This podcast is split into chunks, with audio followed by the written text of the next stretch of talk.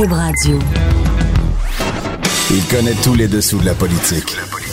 L'économie, la santé, le transport. Chef du bureau d'enquête de l'Assemblée nationale. Antoine Robitaille. Là-haut sur la colline. Cube Radio. Je vous souhaite un excellent mercredi en direct du Cochon. Et oui, je suis de retour aujourd'hui avec les quadriceps euh, qui font mal parce que, comme vous le savez peut-être, j'ai fait un marathon lundi puis ça fait mal encore. Mais tout le monde est en forme ici en studio. Il y a beaucoup de monde. Je vais vous euh, dire qui est là dans quelques instants. Mais qui dit mercredi, dit grosse journée sur la colline, évidemment. Période de questions ce matin. Conseil des ministres. En plus, c'est l'étude des crédits. Donc, la colline est comme une ruche très animée. Euh, on va parler du tournoi Jeunes démocrates. Vous savez, on a fait un tournoi Jeunes démocrates à nous l'autre fois, une sorte de génie en herbe de la politique québécoise. Puis euh, le tournoi Jeunes démocrates officiel qui, s'est tenu en fin de semaine, il paraît qu'il se tiendra plus l'an prochain. Puis on va parler à euh, quelqu'un qui a lancé une pétition pour que l'Assemblée nationale continue de faire ce génie en herbe spécial-là. Il y aura aussi notre compteur qui sera là en deuxième bloc, un peu plus tard que d'habitude, et il va nous parler des relations Québec-Alberta. Il y a même une primeur pour nous. Et euh, à 13h30, euh, il y aura notre duo Lise Ravary et François Parenteau qui, euh, ce duo, a écouté la période de questions. Ils vont nous livrer leurs étoiles du match et une analyse sportive euh, de la chose. Et on boucle l'heure, évidemment, comme d'habitude le mercredi, avec Louis-Gilles Franqueur et sa chronique environnementale. Mais d'abord, trois vadrouilleurs sont là aujourd'hui. Et d'abord, euh, à tout seigneur, tout honneur, c'est la vadrouilleuse euh, qui est là. Bonjour Geneviève. Bonjour Antoine. On commence avec ta musique de présentation. Bonjour, bonjour les hirondelles, il y a de la joie. Dans le ciel par-dessus le toit, il y a de la joie.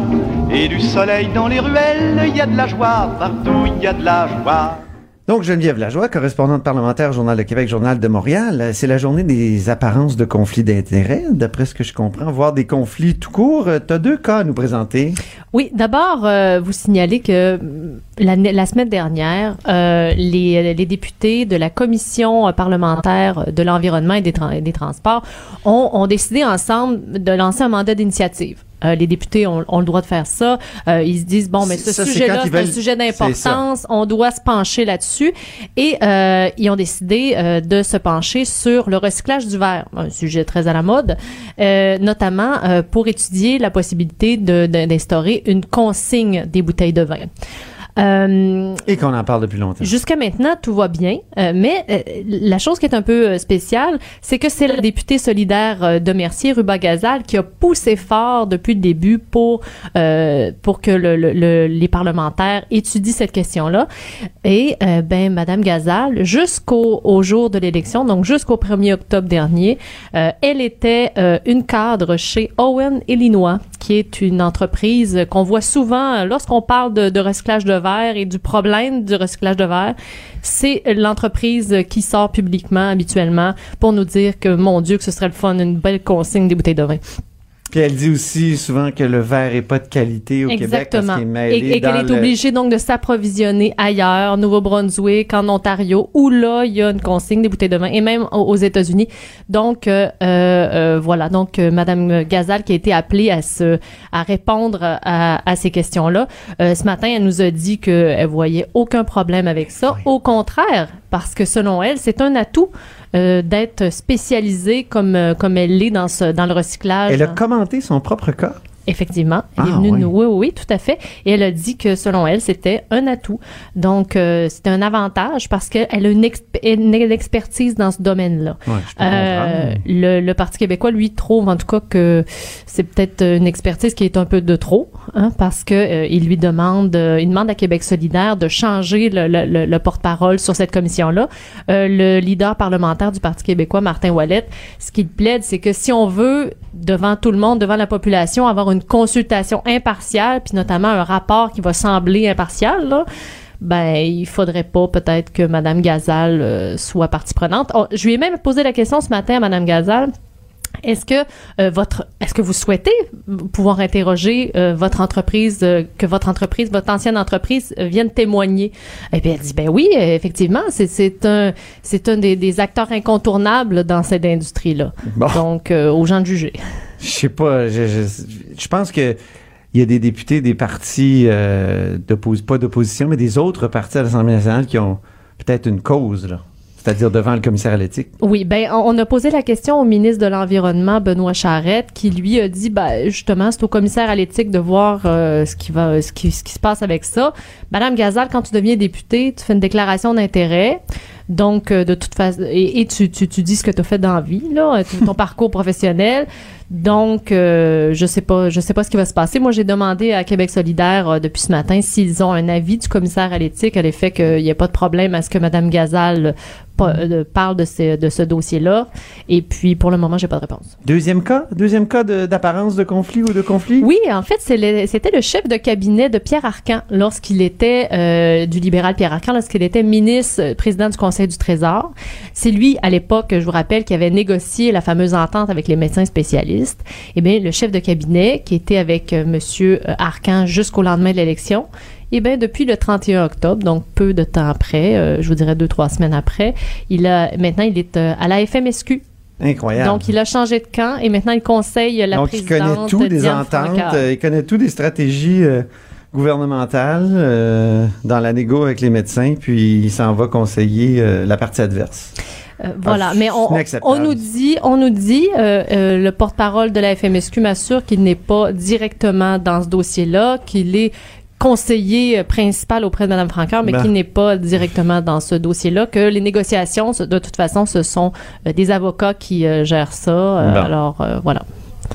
Très bien, ben merci beaucoup Geneviève Lajoie. Euh, donc correspondante parlementaire Journal de Québec, Journal de Montréal. Je me tourne maintenant vers un membre du bureau d'enquête euh, ici euh, au Parlement, Alexandre Robillard, qui a le droit aussi à sa musique de présentation. Alexandre, c'est encore Alexandre, c'est toujours C'est euh, la chanson de Nino Ferrer qu'on doit chanter aujourd'hui dans les locaux de l'AMF. on est habitué des, euh, on commence à être habitué des textes euh, d'Alexandre Billard sur euh, sur l'AMF. Pourquoi l'AMF c'est l'autorité des marchés euh, financiers?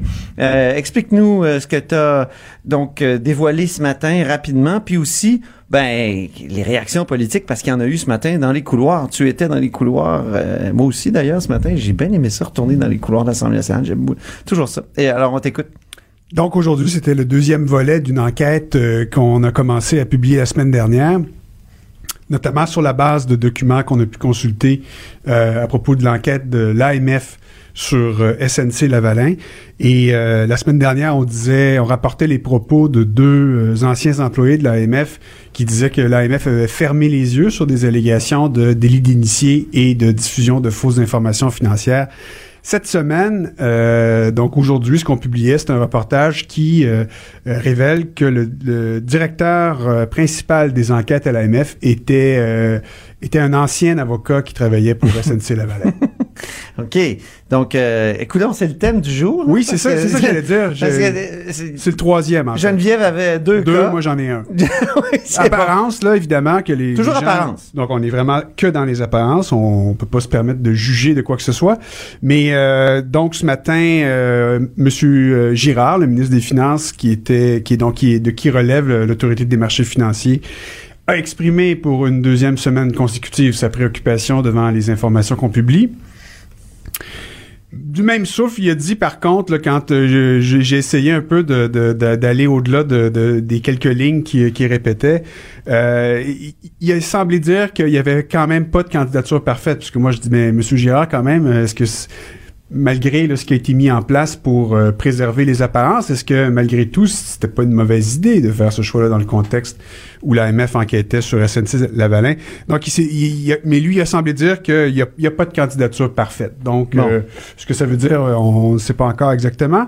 Il y a Euh, le premier ministre lui-même qui, a- qui a euh, commenté euh, cette histoire, cette enquête, euh, ton Donc, enquête. Donc, lui encore a exprimé sa préoccupation, mais cette semaine, il a dit qu'il était encore plus préoccupé.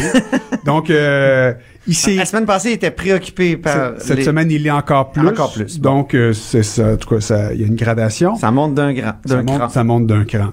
Ouais. Il s'est dit rassuré qu'il y ait un enquêteur indépendant qui soit mandaté dans le dossier pour enquêter sur l'enquête qui fait l'objet d'un, d'une enquête de notre bureau d'enquête. On euh, riait l'autre jour parce que c'est comme une mise en abîme ouais. d'enquête. C'est une poupée russe, en fait. C'est comme tout, tout- Alexandre essayait tout d'écrire un texte où il était là. Bon, euh, le bureau d'enquête a dévoilé lors d'une enquête sur une enquête, puis il y a une enquête sur l'enquête qui s'est pas faite. Aïe, aïe, aïe. Donc, c'est ça. Donc, euh, ce dont on parle, évidemment, c'est d'une enquête qui va tenter de faire la lumière sur le travail qui a été fait par euh, l'AMF euh, à propos des allégations qui touchaient SNC-Lavalin. Donc, on, a aussi eu des réactions de l'opposition au reportage. Euh, justement, au Parti québécois, on juge que malgré les mesures qui avaient été mises en place pour empêcher cet avocat, cet ex-avocat de SNC d'être en contact avec l'enquête sur SNC, ça dissipait pas complètement les apparences de conflit d'intérêts.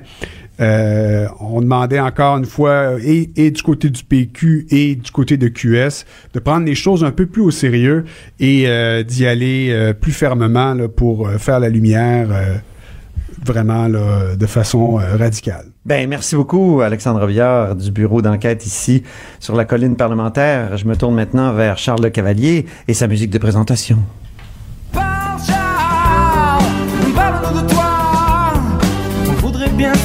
Ce qui se passe. Si t'es quand on a Oui.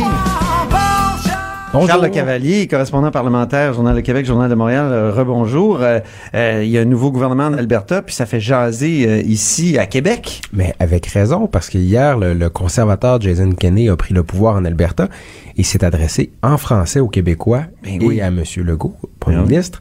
Euh, D'ailleurs, fait preuve d'un peu de flagornerie. Il respecte beaucoup François Legault qui veut créer de la richesse. Mais, mais, mais, tout de suite après, a dit, ben écoutez, euh, l'Alberta souffre, l'économie va mal. Et là, le Québec qui reçoit de la péréquation, ben il doit nous aider. Et comment on peut aider l'Alberta? En acceptant euh, un oléoduc. Ah oui. Donc, ce matin, évidemment... Donc, Énergie Est, euh, le, le grand projet de... de, de... Ben, il a pas parlé d'énergie. Est, Non. mais oui, effectivement, on pense tout de suite à Énergie Est. Est-ce qu'il pourrait avoir un autre projet? Bon, pour l'instant, il n'y en a pas. D'ailleurs, Énergie Est n'est plus sur la table. L'entreprise a retiré Ben oui, sa c'est ça. Mais bon, quand même, c'est c'est ce qu'il a dit. Euh, Là, ce matin, M. Legault a, a répondu. Euh, en clair, il dit non au pétrole, pas de nouvel olé- oléoduc car il n'y a pas d'acceptabilité sociale, mais, il y a un mais, il dit Ah bon? par contre, au gaz, le gaz naturel, ça, on va le prendre. Ah bon? Parce qu'il y a un gros projet Il y a euh, un... ah, OK. qui s'appelle GNL Québec. Oui. Je je sais pas si tu vois c'est quoi. Absolument, on en a parlé déjà ici. Mais ça, ça partirait pas de l'autre bout du euh, de Ben, la fédération du Dominion, ça partirait Ça de partirait de l'Ontario. Ouais. Ça partirait de l'Ontario, mais effectivement, ça permettrait de prendre un gaz naturel quand même de l'Alberta, de le faire tran- transiter par euh, jusqu'à l'Ontario. OK. Prendrait le gazoduc, se rendrait jusqu'à Saguenay, où il serait transformé en gaz naturel liquéfié et serait euh, vendu par bateau, là, entre autres à l'Europe. Bon. Ça, M. Legault, il dit oui. Écoutez, c'est un projet très important pour nous, très important pour l'Alberta. Ça, on, on est favorable à ça.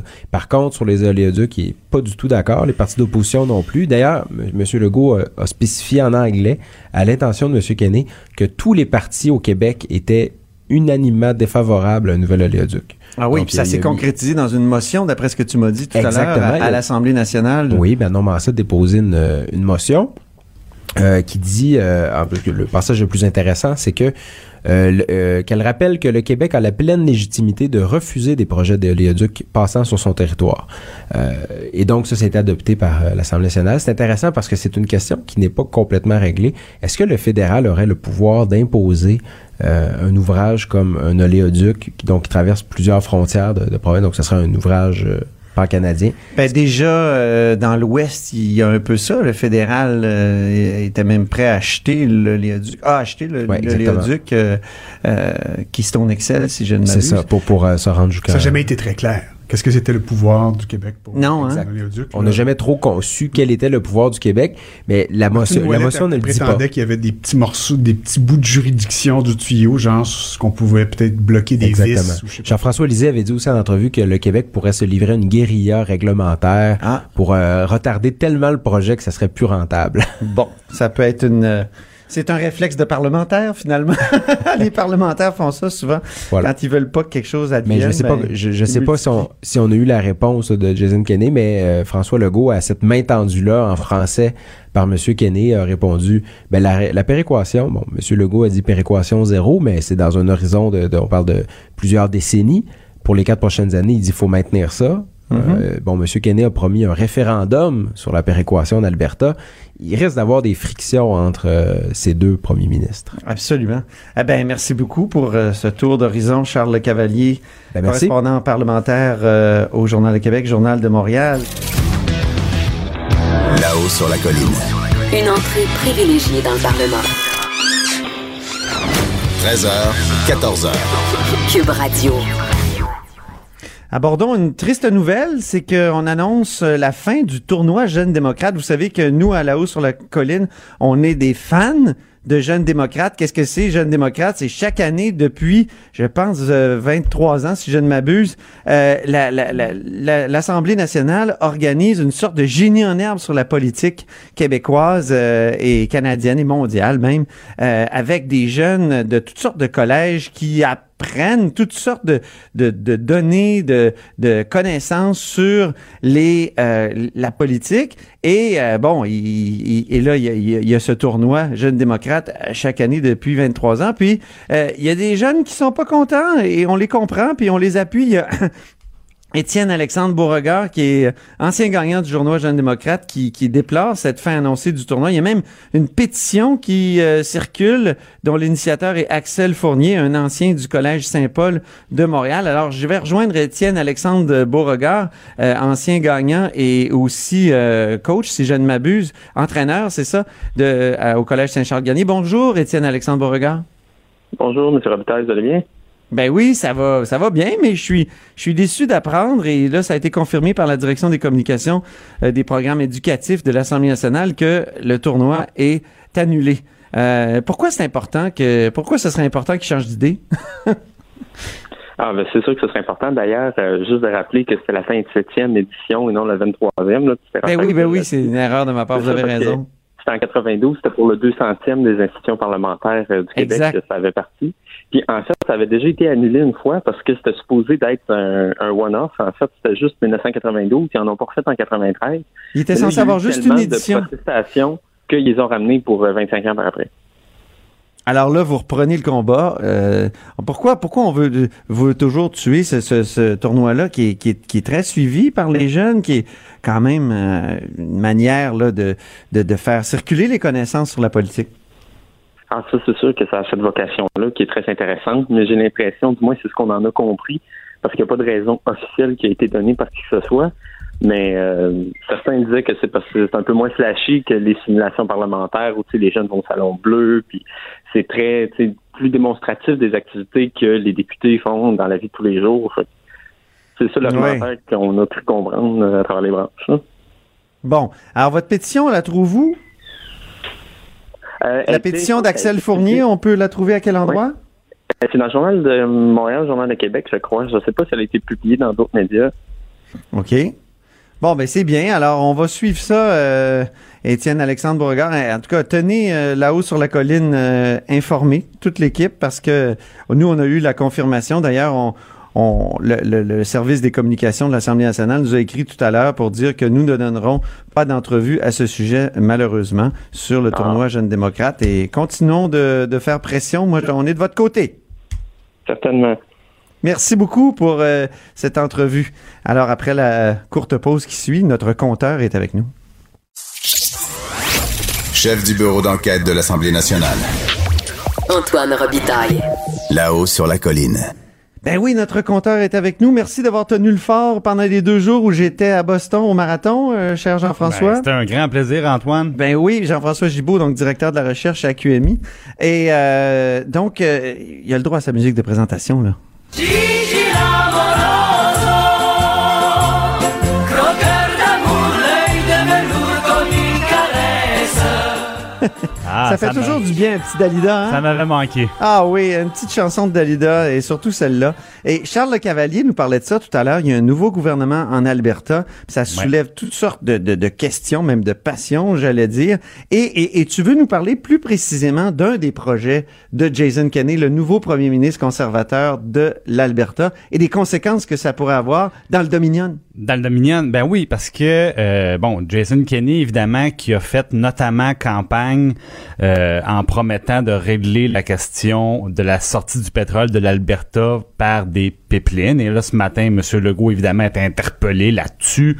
Euh, ce qui avait fait Jason Kenney, c'est qu'il menaçait, lui, de faire un référendum sur la péréquation Oh. si euh, les projets de pipeline de l'Alberta demeuraient bloqués par le gouvernement fédéral puis aussi par le Québec. Et il en avait spécialement contre le Québec, évidemment, parce que, rappelons-nous, M. Legault avait traité le pétrole de l'Ouest de pétrole sale. Oui. Et là, à ce moment-là, bon, ça lui avait donné, sans vouloir faire de mauvais jeu de mots, beaucoup de gaz dans sa, dans sa Oh! pré-campagne. Hein? Oh, un podomtiche.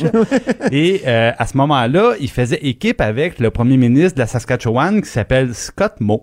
Ouais. Et les deux se battaient donc contre euh, le- le- le- le- la résistance à, à leur projet de pipeline. Puis ils disaient en chœur que c'était particulièrement odieux de la part du Québec de les insulter et de refuser leur pipeline parce que le Québec reçoit les deux tiers de la péréquation alors que leur province n'en reçoit pas. Et euh, le premier ministre... Juste pour euh, préciser, parce qu'on sait que tu aimes les chiffres et Oui. je, je, je veux te faire triper. C'est combien la péréquation, le, le chiffre qu'on reçoit, c'est-à-dire la, la, 13, la, la, la somme? 13 000 millions de dollars. Ouh, OK. Oh, oui. Parfait. À- sur un total on de, n'est pas- de 20 milliards. On est quand même pas la province qui en reçoit le plus par tête de pipe. Ben non, on est la province qui en reçoit le plus au total parce qu'on est la deuxième plus importante population au Canada après l'Ontario. C'est ça. Mais ramené par habitant, ben là, c'est l'inverse. On est la, la province qui, parmi les provinces qui en reçoivent, parce que c'est pas toutes les provinces qui en reçoivent, mais parmi celles qui en reçoivent, on est celle qui en reçoit le moins. Ouais. Euh, évidemment. Donc, ramené par habitant, on est loin des maritimes ou de Terre-Neuve, là, qui, eux, euh, vraiment ont le jackpot, comme on dit. C'est ça. Mais le problème, c'est que, donc, si euh, le, le monsieur Kenny n'a pas ses pipelines, il dit, moi, là, je donne une échéance, puis si vous livrez pas la marchandise, référendum sur la péréquation, on Ouais. est tanné de se faire avoir. OK. Et, rappelons-nous, que le gouvernement euh, fédéral, si M. Kenny gagnait son référendum, a l'obligation de négocier. Ça, on en a discuté à quelques reprises voilà. avec euh, notre constitutionnaliste Patrick Taillon Donc, même si la péréquation, c'est un programme fédéral et Oui. que c'est complètement faux que l'Alberta nous envoie un chèque, l'Alberta directement ne paye pas une scène de péréquation. C'est Mais ça. évidemment, il paye des impôts fédéraux et le gouvernement fédéral, lui, Redistribue. redistribue cet argent-là, notamment au Québec. Et je tiens à dire une chose. C'est constitutionnel. Parce Ah, que ben c'est oui. dans la Constitution le principe de la, de- de la péréquation. Exactement. C'est enchâssé dans la Constitution, pas simple à, à- à changer, mais C'est un référendum gagnant, oui, ben oui. oui. Contre l'avis du, du- de, de l'Assemblée nationale. Voilà. Et là, euh, donc, les, les- nos deux acolytes, donc Premier ministre de la Saskatchewan et Premier ministre de l'Alberta, euh, proposent euh, un changement concret à la formule de péréquation. Actuellement, euh, petit cours de péréquation 101, là, je veux pas que ça soit trop aride, mais ce qu'on fait, c'est que on mesure dans le fond la capacité de chaque province à lever des impôts. Donc on dit si toutes les provinces avaient le même système fiscal, le même pourcentage d'imposition, si on veut, combien d'argent ça rapporterait? Et là, on fait une moyenne de toutes les provinces. Et les provinces qui arrivent en bas de la moyenne, ben, on, on- on les ramène à la moyenne en leur envoyant une prestation de péréquation. C'est comme ça que ça fonctionne tout simplement. Et là, le, le- le- le- premier ministre de l'Alberta de la Saskatchewan Bon, ben, nous, on n'en reçoit pas. Mais si la moitié de la péréquation s'était distribuée sur une base tout simplement par habitant, ben là, nous aussi, on en recevrait. Puis évidemment, le corollaire, c'est que les provinces comme le Québec en recevraient moins. Alors là, le référendum, eux, là, le modèle qu'ils proposent, c'est ça. La moitié de l'argent distribué selon la population et l'autre moitié de l'argent distribué selon la capacité fiscale de chacune des provinces, qui est la méthode actuelle, si on veut. Alors là, la question qui se pose, c'est disons qu'il gagne son, son référendum, là, puis disons qu'il peut y avoir un gouvernement conservateur aussi qui se fait élire aux prochaines élections Ben oui. fédérales. hein, c'est des choses qui arrivent. ça. Si c'était mis en application, ces changements-là qui sont de plus en plus populaires dans l'Ouest à tort ou à raison, on s'est demandé qu'est-ce que ça aurait comme impact pour le Québec. Alors là, Hey, c'est une je- question à poser à An- Andrew Scheer, ça, le chef du Parti conservateur à Ottawa. Ben, on pourrait lui que demander. si, si Kenny gagne son- Parce que lui, il, est écart- il va être écartelé, là. Parce qu'il veut Ah, des sièges ben, au Québec. Il veut des sièges au Québec. Il veut des mais- sièges en Alberta. Exactement.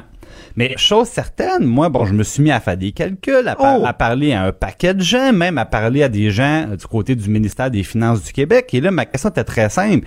Si la réforme prônée par Jason Kenney et par Scott Moe Ouais. était mise en application, ça serait quoi l'impact sur le Québec? Ça coûterait combien sur le 13 Et là, milliards? ce qu'on m'assure du côté du, même du ministère des Finances du Québec, c'est qu'on perdrait au moins 3 milliards de dollars par année si, si cette formule-là euh, allait de l'avant, la formule proposée par les gens de l'Ouest, au moins 3 milliards de dollars par année confirmés par des sources euh, du, euh, du ministère des Finances du Québec.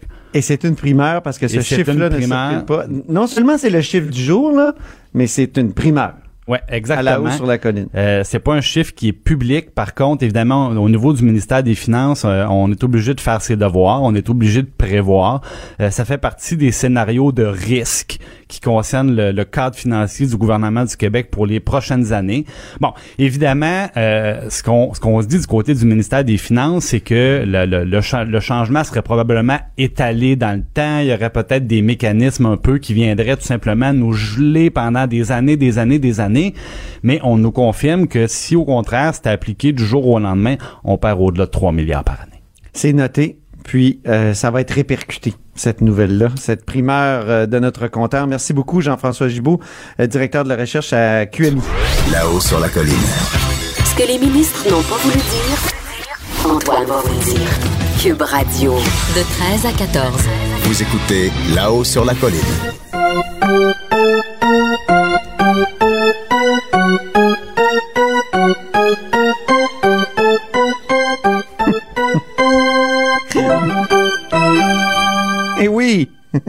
c'est sportif euh, aujourd'hui, la- mais sport et politique, hein, c'est un mélange qu'on aime beaucoup.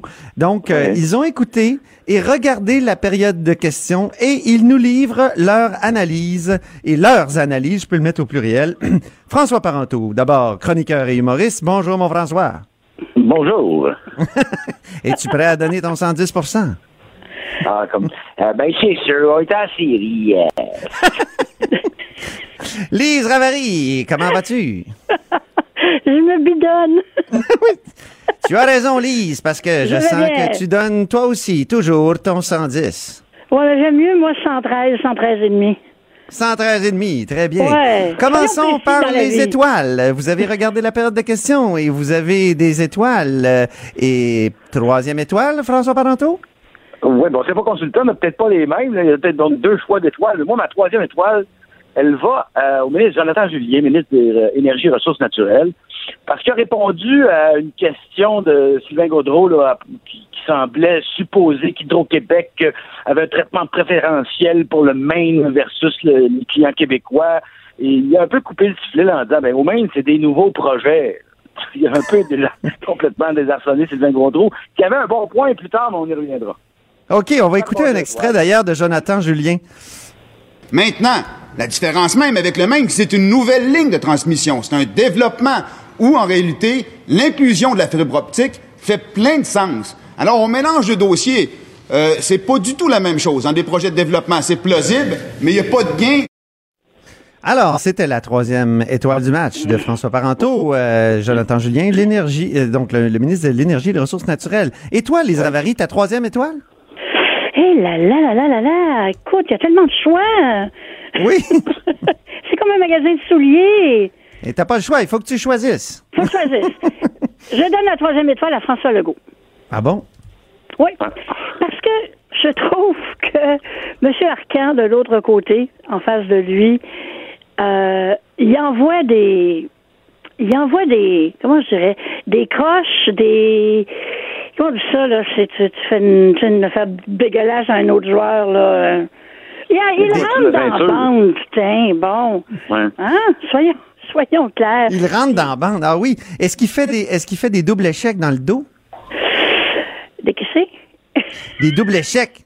Hey, là, François, explique à Lise ce que c'est qu'un double échec, s'il te Un coup plaît. de bâton dans le milieu du dos quand le joueur a le dos tourné, là, c'est bien chiant. Voilà. Ah, OK, OK. Oh, non. non, j'ai pas vu, j'ai pas vu de, de bâton surélevé, parce que c'est ça, dans le fond, là. Euh, Très bien. Mais moi, je trouve qu'il se fait rentrer dedans avec des questions, finalement, un peu niaiseuses. Genre, combien, combien euh, allez-vous pouvoir euh, euh, laisser de côté au niveau de la péréquation à la fin de votre mandat? Qui Ah peut oui. répondre à ça? Ouais. Ouais, c'est pas Bon, évident. alors, Deuxième étoile, deuxième étoile du match. Euh, François Parenteau, votre deuxième je étoile. préciser que Jonathan Julien, là, c'est un peu la troisième étoile qu'on donne au gars de quatrième trio qui a fait un beau jeu dans le match et qu'on marque pas d'habitude. là. Il a l'air plus Oui. discret que d'autres high profile de Kakis, Jonathan Julien. Ma deuxième, je dois la donner à Gabriel Nadeau-Dubois, Oui. euh, qui euh, s'interrogeait là, sur euh, euh, la tête de l'autorité des marchés financiers puis qui enquête là-dessus et qu'on a appris récemment dans les journaux que c'était un ancien SNC Lavalin qui était là. Alors, il y a eu une bonne ligne en disant est-ce trop demandé que les gens qui mènent des enquêtes soient des gens dont c'est le métier de mener des enquêtes? Ça, c'est une bonne ligne. Et, je trouve qu'il gagne à, à- à- à aller sur ces terrains-là, donc à aller dans, les- dans les coins où ça fait mal, plutôt que sur les autres questions de la laïcité qu'on les a entendues amplement dernièrement. Là, il trouve plus leur efficacité là-dedans. On va l'écouter d'ailleurs, Gabriel Nadeau-Dubois de Québec solidaire. Est-ce que c'est trop demandé que l'enquête soit menée par des gens dont la job dans la vie, c'est de mener des enquêtes? Très bonne question. Donc, c'était la deuxième étoile de François Parenteau ou Gabriel Nadeau-Dubois. Lise Ravary, deuxième étoile. Deuxième étoile, euh, ben moi, euh, elle va à Manon Massé. On on s'est pas euh, rangé d'avance. Euh, dans un peu pour l'ensemble de son œuvre, parce que Manon Massé, ben c'est Manon Massé. Hein? On, on s'entend, c'est un c'est un personnage hors norme. Mais je trouve que en période de questions à l'Assemblée nationale, pas une freak, c'est quelqu'un d'extrêmement digne. Ah oui? je- oui, moi je trouve ça. Je veux dire, je- bon. Mais elle, elle a, elle a commencé en saluant euh, le fait que François Legault avait, patri- avait parlé de pétrole sale et en disant qu'il était digne d'être mon premier ministre. Elle essaie de l'amener vers le haut environnemental.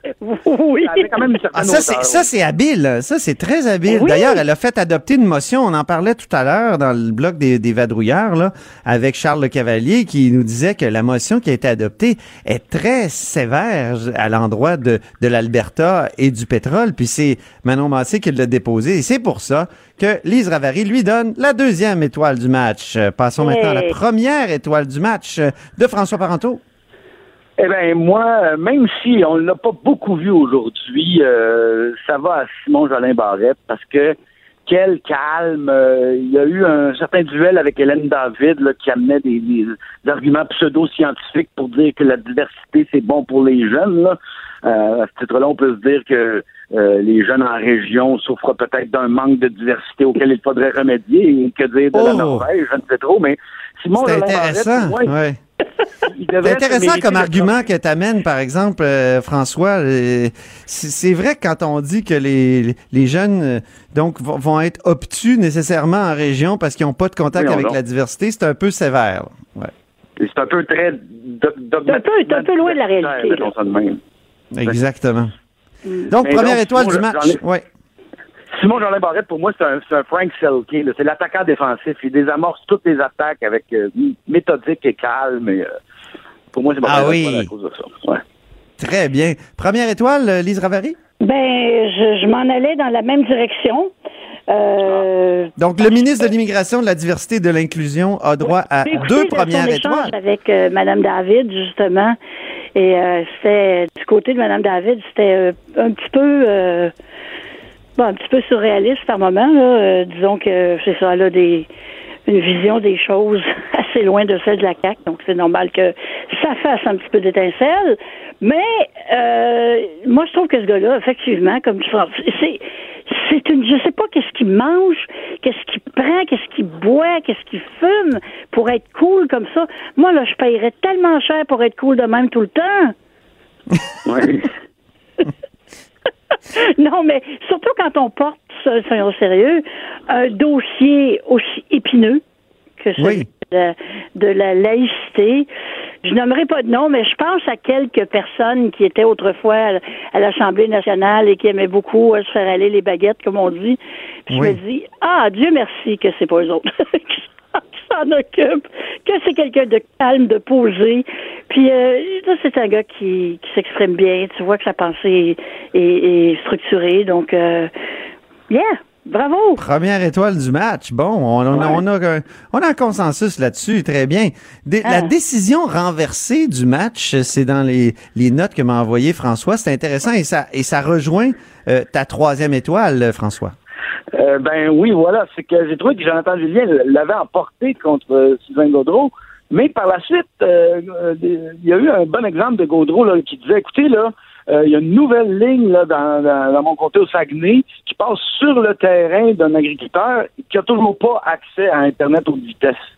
Alors là, tu fais comment, sous, sous un autre angle, on se disait, ah, ben peut-être qu'il n'y avait pas si tard que ça euh, euh, la première fois, mais il aurait dû commencer comme ça plutôt que de, de faire cette espèce de rapport un peu démagogique. Comment ça se fait qu'au Maine, ils l'ont, puis pas nous autres? Tu sais, Je trouve qu'il y a nuit à son punch avec Alors, c'est le député de. Jonquière, euh, Parti québécois, qui a le droit à cette euh, décision renversée. C'est vrai que c'était euh, probablement une bonne, une bonne manière de s'en sortir. La pénalité euh, du match est, est- est- elle va à qui?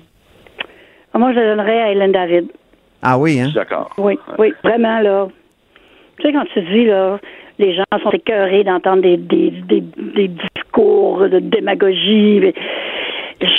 C'est comme si ce message-là se rendait jamais à, Ouais. à ceux qui ont. Mais, qui ont le mais pouvoir de rappelons ce qu'elle a dit, euh, rappelons ce qu'elle a dit, Hélène David, donc la, la critique en matière euh, d'immigration du, du Parti libéral. Ben, elle, elle, euh, elle nous ressort là, le, la, la, le, le, le gruau qui est, qui est à la mode présentement. Euh, on a vu, il y a eu des, des, des, des, euh, des rencontres, il y a eu des, des panels, il y a eu, puis euh, essentiellement, ils ont tous à peu près le même langage, qui, qui est celui de la, la discrimination, puis qu'on ne sera pas de bons, de bons Québécois, de bonnes personnes, ultimement, si... euh, François Parenteau est d'accord avec cette pénalité. Le, le carton jaune, là, on, parle plus en Ouais, termes on de- change de sport un peu parce que c'est quand de même foot. une expulsion là. Ouais, Mais ouais. euh, non, c'est qu'on semble avoir un, un nouvel argument puis qui à force de voir comment ils l'utilisent, on se dit que c'est un barreau de d'honneur là qu'ils voient bien que- qu'ils ont échappé celle-là euh, euh, sur la laïcité, c'est que euh, on a entendu euh, Gérard Bouchard, par exemple, à 2460, le dire il n'y a pas eu d'études scientifiques qui prouvaient que c'était bon euh, qu'il y a eu une espèce d'uniformisation de l'apparence des, des représentants de l'État, qu'il faudrait au contraire sortir, on sort des arguments qu'on dit scientifiques pour dire que c'est bon d'exposer les gens à la diversité. Ben, si D'ailleurs, c'est- cette logique-là, ça n'a pas de sens. tu sais. C'est un autre élément de ton, de ton analyse, François, du match, c'est et ça s'intitule Où est l'arbitre? Ça, Mais voilà, mais ça, c'est- un peu plus concernant des faits chiffrés. Là, quand Manon Mancé euh, a dit que euh, on parlait de l'oléoduc, là, parce que Jason Kenney est un peu le fantôme euh, du forum dans cette euh, joute euh, parlementaire-là aujourd'hui. Là. On a tous salué son élection et profité pour aborder le sujet des, des oléoducs. Et là, Manon Mancé disait que si on veut faire passer juste du gaz naturel, ça va quand même augmenter les gaz à effet de serre émis par le Québec de 14 fois. Ah, moi, euh, d'où ça vient ce chiffre-là? J'aimerais ça avoir un arbitre qui me dit oui, c'est vrai ou non, c'est faux, ou c'est quoi le vrai chiffre, puis qu'après ça, on puisse pas discuter de sa décision, parce que ça, c'est, c'est pitché de même. Puis moi, je remarque comme humoriste que souvent, le chiffre 14, c'est celui qu'on utilise pour dire qu'il y en a beaucoup. C'est comme si ça frappe l'oreille comme étant 14. Alors, je me méfie à cause précisément du chiffre 14. Ah, bon, on demandera tout à l'heure à notre chroniqueur euh, Louis-Gilles Franqueur, hein, qui a toujours des données euh, très fraîches à la mémoire. on demandara si c'est Oui. bien Lui, ça ferait- 14. Ça ferait un excellent arbitre, ça. Oui, c'est vrai. Ah oui. Il pourrait être le Yvan Ponton de l'Assemblée nationale. Absolument. Euh, donc, euh, autre élément d'analyse, Lise. Hey, dans, dans, dans le mot analyse, il y a le mot Lise. Ah, oui, je sais, j'ai une amie- des amis qui m'appellent comme ça d'ailleurs. Analyse. Je sais pas ce qu'elle essaie de me dire. Alors, Quoi on d'autre? t'écoute. Moi, je, je, je, je, je peux dire une horreur. Je, vais dire une horreur. je l'avais dit. C'est des Au choses qui début de la période de questions, quand les députés se lèvent pour euh, souligner euh, une équipe de sport dans dans leur euh, dans, dans leur région, ça, je trouve que ça fait pic-pic. Ah! dans une assemblée nationale. Tu sais, je sais pas, là, j'imagine, euh, euh, peut-être qu'ils font la même chose, mais disons, dans, dans, à l'hémicycle en France, tu sais. Alors, euh, Monsieur le Président, là, alors, dans, dans le Var, Oh, c'est une bonne, c'est une bonne question, Lise Ravary. On va essayer de demander à nos experts français sur- de, de la politique française, dont Christian Rioux, si ça se fait aussi euh, dans, dans l'hémicycle, euh, donc euh, au Ça fait Parlement. un feuillet paroissial à la fin, là, on annonce Ben la oui. naissance de... Ben moi, je trouve ça. je- je- en tout cas, on pourrait dire que c'est aussi un aspect de proximité. Là, le- c'est la Côte d'Ivoire. qui est- Là, t'as- ailleurs, Ouais. à des. Hey, écoutez, c'est tout le temps qu'on avait, les amis. Euh, le match va recommencer. c'est la fin de l'année. Je, je vous remercie. Euh, pardon? Ça va te rendre en sept. Ah oui, ah oui. 21, Ça va te rendre, ça va te rendre en sept matchs. Excellent. Oui, absolument. Merci infiniment pour vos, vos analyses. Donc, euh, Lise euh, Ravary, euh, journaliste et, et chroniqueuse au Journal de Montréal, et évidemment François Parenteau, chroniqueur et humoriste. Alors, à la semaine prochaine pour une autre analyse. À la prochaine. Après la pause, euh, Louis-Gilles Franqueur. De 13 à 14. Là-haut sur la colline. Ben oui, c'est euh, c'est l'heure de rejoindre Louis-Gilles Franqueur, ancien journaliste et vi- vice-président du BAP Expert en environnement, qui est en studio à Montréal. Bonjour, euh, Louis-Gilles. Bonjour, Antoine. Ça va bien? Alors, c'est vrai que tu pourrais faire de la vérification des faits par, parfois à l'Assemblée nationale, là, comme Manon Massé qui a dit que le méthane émis par la production de gaz serait 14 fois plus nocif. Est-ce que, est-ce que ça ressemble à ça? Ben, c'est-à-dire que je sais pas si ça augmenterait de 14 fois les, les rejets de méthane du Québec. Là. Je sais pas ça, quelle est exactement la définition qu'elle a donnée de ce type de rejet. Mais une chose Ouais. est certaine, c'est que chaque molécule de méthane a la même pouvoir de rétention de la chaleur sur la planète que, une 30, que 30 molécules de carbone. Donc, Oh, ça veut dire sérieux, que là. quand vous, vous lâchez un kilo de, euh, de méthane, c'est comme si vous aviez lâché à l'atmosphère 30 kilos de, de, gaz, de, de, de- gaz carbonique. Oui, oui, je vois. Et euh, en fait, c'est une fourchette un peu euh, flexible dans le sens où le GIEC, le groupe intergouvernemental d'experts sur le climat, eux ont expliqué que si vous calculez sur 20 ans l'impact sur la planète, c'est à peu près de 30 à, 30 à 40 fois. Mais si vous l'analysez sur 100 ans, là, on parle de peut-être à peu près 100 fois l'effet. Parce que Ben, merci le, beaucoup, le Louis-Gilles. méthane euh, dure longtemps dans l'atmosphère. Merci de nous faire cette analyse-là euh, en, en direct. Et je t'ai mis un peu sur le grill parce que je t'avais pas averti aujourd'hui de ton non, mais thème. et- j'écoutais la discussion Ben euh, oui. précédente. L'analyse du match. Ouais, Oui. c'est ça. Je dis, Mais bon, ça va me revenir dans, ma- dans ma chronique. Oui, tu as un beau thème aujourd'hui pour la semaine des cocos et des lapins de Pâques. C'est les sols contaminés. Les sols Es-tu en train de nous dire qu'on va fouiller dans la mouise pour trouver des cocos? Ouais, c'est à peu près ça. Oui, que parce ça- que c'est la traçabilité des sols. C'est le gouvernement qui annonce que va... euh, qui, qui, qui, qui a- qui annonce une politique. une là-dessus. On n'a pas vu le règlement encore, le projet de règlement qui va être soumis à la consultation publique pour environ 60 jours, selon les, les règles de l'Assemblée nationale.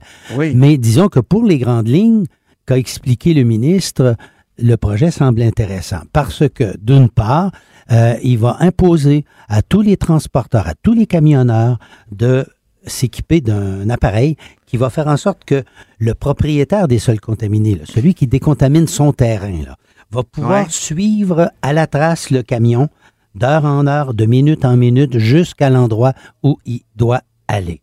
Ça, ça va éviter, évidemment, les écarts de, euh, vers, le, je sais pas, les terres agricoles, comme il y en a qui ont fait euh, dans le passé abondamment. Alors, Ouais. ça, c'est intéressant.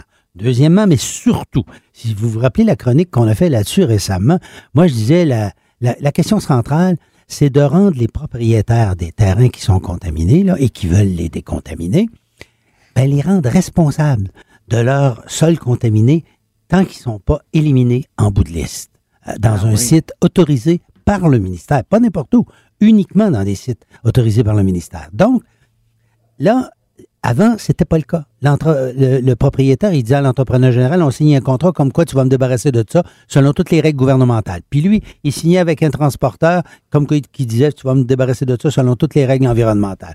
Sauf là, il s'en allait déverser ça n'importe où dans certains cas, pas Puis- dans tous les cas, parce qu'il y a des Non, bons, euh, il y en a, il y en a des qui bons joueurs là-dedans. Exactement. Mais ceux qui voulaient être déviants, eh bien, évidemment, le propriétaire il disait, ben, écoute, moi, j'ai signé un contrat qui dit que euh, ils m'ont mis à l'abri puis ils vont respecter les lois. Alors là, ça n'est plus le cas. Il a l'obligation de vérifier lui-même à la trace qu'est-ce qui se passe. Puis quand l'espèce de GPS particulière qu'ils vont mettre dans les camions va indiquer au ministère de minute en minute où est rendu le camion, le propriétaire sur son ordinateur va pouvoir effectivement suivre de la même façon le tracé, en garder Gilles- copie et avoir une responsabilité juridique et être capable de démontrer qu'il est J'ai l'impression que, que le ministre Charrette écoute là-haut sur la colline. Parce que tu nous as parlé de ça. Oui, j'ai parlé de ça, mais écoute, c'est un peu aussi la position d'un certain nombre d'industriels dans le domaine des sols contaminés qui, Ah connaissent, oui, hein? qui connaissent ça, évidemment, depuis longtemps. Eux autres, ils savaient qu'il y avait des trous dans la réglementation. Ils pestaient contre ça, ils disaient au gouvernement de bouger. Et euh, bon, là, le gouvernement a décidé de bouger. Ben, tant mieux. Et il met le point à la bonne place. Il rend les propriétaires de terrains contaminés responsables jusqu'à l'élimination finale de leurs sols contaminés. Mais en plus, Là, le règlement, euh, là, il y a un guide des bonnes pratiques, puis je ne sais pas s'ils vont le transformer en règlement. À mon avis, ça serait important parce que c'est comment on va analyser si les sols sont contaminés? Combien de carottage, de trous dans le sol on fait pour déterminer ce qu'il y a? Qui va faire ça? Est-ce que c'est des gens qui sont certifiés ou c'est un peu n'importe qui peut s'improviser? Alors, moi, je pense que ce qui était jusqu'à présent un guide administratif, un guide de bonne pratique, devrait être intégré au règlement pour que les gens, il n'y ait pas d'échappatoire. C'est ça, tu fais le travail comme il faut ou bien tu es vraiment dans le, la mouise. Et le gouvernement a mis des amendes qui sont fort dissuasives. Il y a des amendes qui vont toucher le million pour les gens qui voudraient aller déverser dans la nature. Ça, on n'a pas vu ça souvent au Québec. Moi, je pense que si la PEC voulait s'infiltrer dans le domaine des sols contaminés, ouais. ouais, disons que si ça coûte un million pour un chargement euh, envoyé dans la nature, ils vont y penser deux fois. Alors ça, l'effet dissuasif est extrêmement important et je pense bénéfique. Il y, a un, il y a un point faible, à mon avis. Oui, il y a un bémol, hein, je pense, dans, dans ce qui a été présenté, à ton sens. Oui, ben, ils permettent toujours euh, l'exportation des sols contaminés en Ontario. Mais là, le Oh. problème, c'est que on ne sait pas où ça va en Ontario. Mais c'est vrai qu'avec le système de GPS, euh, s'ils disent qu'ils s'en vont, mettons, dans un site à Cornwall, on va pouvoir voir que le camion s'en va effectivement là. Mais Voilà. est-ce qu'il va déverser là? Ou si une fois qu'il a fait son stop, il revient, puis il va mettre ça ailleurs, là, on ne le sait pas. Et là, C'est le problème, c'est que le gouvernement n'est pas capable d'aller vérifier. À Cornwall, il n'a pas les pouvoirs d'aller vérifier dans la province voisine. Alors là, il y a eu des sites ontariens qui euh, ont demandé au Québec d'être certifiés selon les normes québécoises. C'est assez curieux de voir, parce que l'Ontario a des normes moins sévères que celles du Québec pour l'enfouissement des Le sols Québec va certifier des sites en Ontario ou quoi? Ben, les- il y, a des- il y a des sites ontariens qui diraient, écoutez, nous autres, on s'engage à respecter les normes québécoises, puis le Ah. gouvernement validerait leur capacité à le faire. Parce Eh que- mon Dieu. Eh, Il semble qu'il y aurait tellement de contestations judiciaires possibles. là, Ben, c'est ça, ça. Ça peut effectivement. comme, euh, je veux dire, on n'a pas de compétences extraterritoriales, là, le Québec, en Exactement. matière environnementale. Exactement. Euh, mais ça pourrait être fait sur une base volontaire, mais là, encore une- sur une base volontaire, le gouvernement n'a pas de pouvoir coerci- coercitif ou de vérification formelle sur le terrain. Ah, ça, pose, ça pose des problèmes. Ça peut laisser un trou ouvert assez important parce que si la PEG s'ouvre un terrain euh, mal foutu, pardonnez-moi l'expression, en Ontario, puis qu'ils vont verser ça là-dedans, on n'est pas bien, bien plus avancé au plan environnemental. Déménager, C'est des déchets euh, relativement toxiques chez le voisin. À mon avis, c'est pas bien bien mieux que de le faire chez nous, vous comprenez? Alors voilà. là, je pense qu'il y a un point faible et euh, va falloir voir qu'est-ce que le règlement annonce là-dessus. Euh, il pourrait y avoir une entente avec l'Ontario qui fera en sorte Mhm. que quand les gens en Ontario envoient des déchets au Québec, c'est très possible que parfois ça soit plus avantageux pour une entreprise ontarienne de le faire, que les deux gouvernements aient une entente euh, provinci- interprovinciale leur Oui. permettant d'aller valider chez le voisin ce qui arrive avec le stock qui vient de chez eux. Ça, ça. deux provinces peuvent très bien s'autoriser réciproquement à le faire. Mais on est loin d'une entente interprovinciale avec M. Rob Ford, vous comprenez, surtout sur des questions environnementales. Ah, c'est vrai, ben oui. J'ai un petit doute, Antoine, sur l'issue d'une négociation Québec-Ontario sur cette question-là. Mais ça, Donc, ça, si je résume un peu ça, ça permettrait dis, de, boucler la boucle. Dans le fond, tu dis bravo pour euh, cette annonce-là. Oui, parce que les mesures- les essentielles sont un prises. trou énorme, Oui. mais il reste quand même une espèce de, de, de, de trou, là. Et le trou se, se- se situe vers l'Ontario. Oui. Puis il y en aura un deuxième, c'est que euh, qu'est-ce qui arrive à l'entreprise qui s'équipe pas de GPS puis qui fait une entente occulte avec un propriétaire, puis euh, tu viens chercher ça avec un camion ordinaire pas équipé de GPS, puis tu vas euh, sacrer ça où tu veux. Euh, Ça Ouais. suppose que le ministère il est capable d'avoir un appareil de vérification élaboré et qui va faire autre chose que de la vérification à l'ordinateur, parce qu'à l'ordinateur, il va voir les gens qui travaillent selon les normes. Mais sur le terrain, il peut voir autre chose. Et c'est là que se passent euh, les, comment dire, les, les actions déviantes. Alors, euh, là, il y a toute la question, effectivement, de l'efficacité de l'inspection. quand tu dis les actions des viandes. oui. C'est la mouise qu'ils qu'ils, euh, répandent partout. Mais, mais, mais je dirais qu'à 80% euh, je pense qu'on attaque le problème de la bonne façon. Va rester Très à voir si les règles formelles du règlement euh, rejoignent tous les objectifs du, que le ministre a énoncés. Merci beaucoup, cher Louis-Gilles Franqueur, donc expert en environnement. C'est ce qui met fin à La Haut sur la Colline pour aujourd'hui. Euh, Merci d'avoir été à l'écoute. Merci à l'équipe. Joanie Henry à la mise en onde et Alexandre Moranville et Véronique Morin à la recherche. Cube Radio.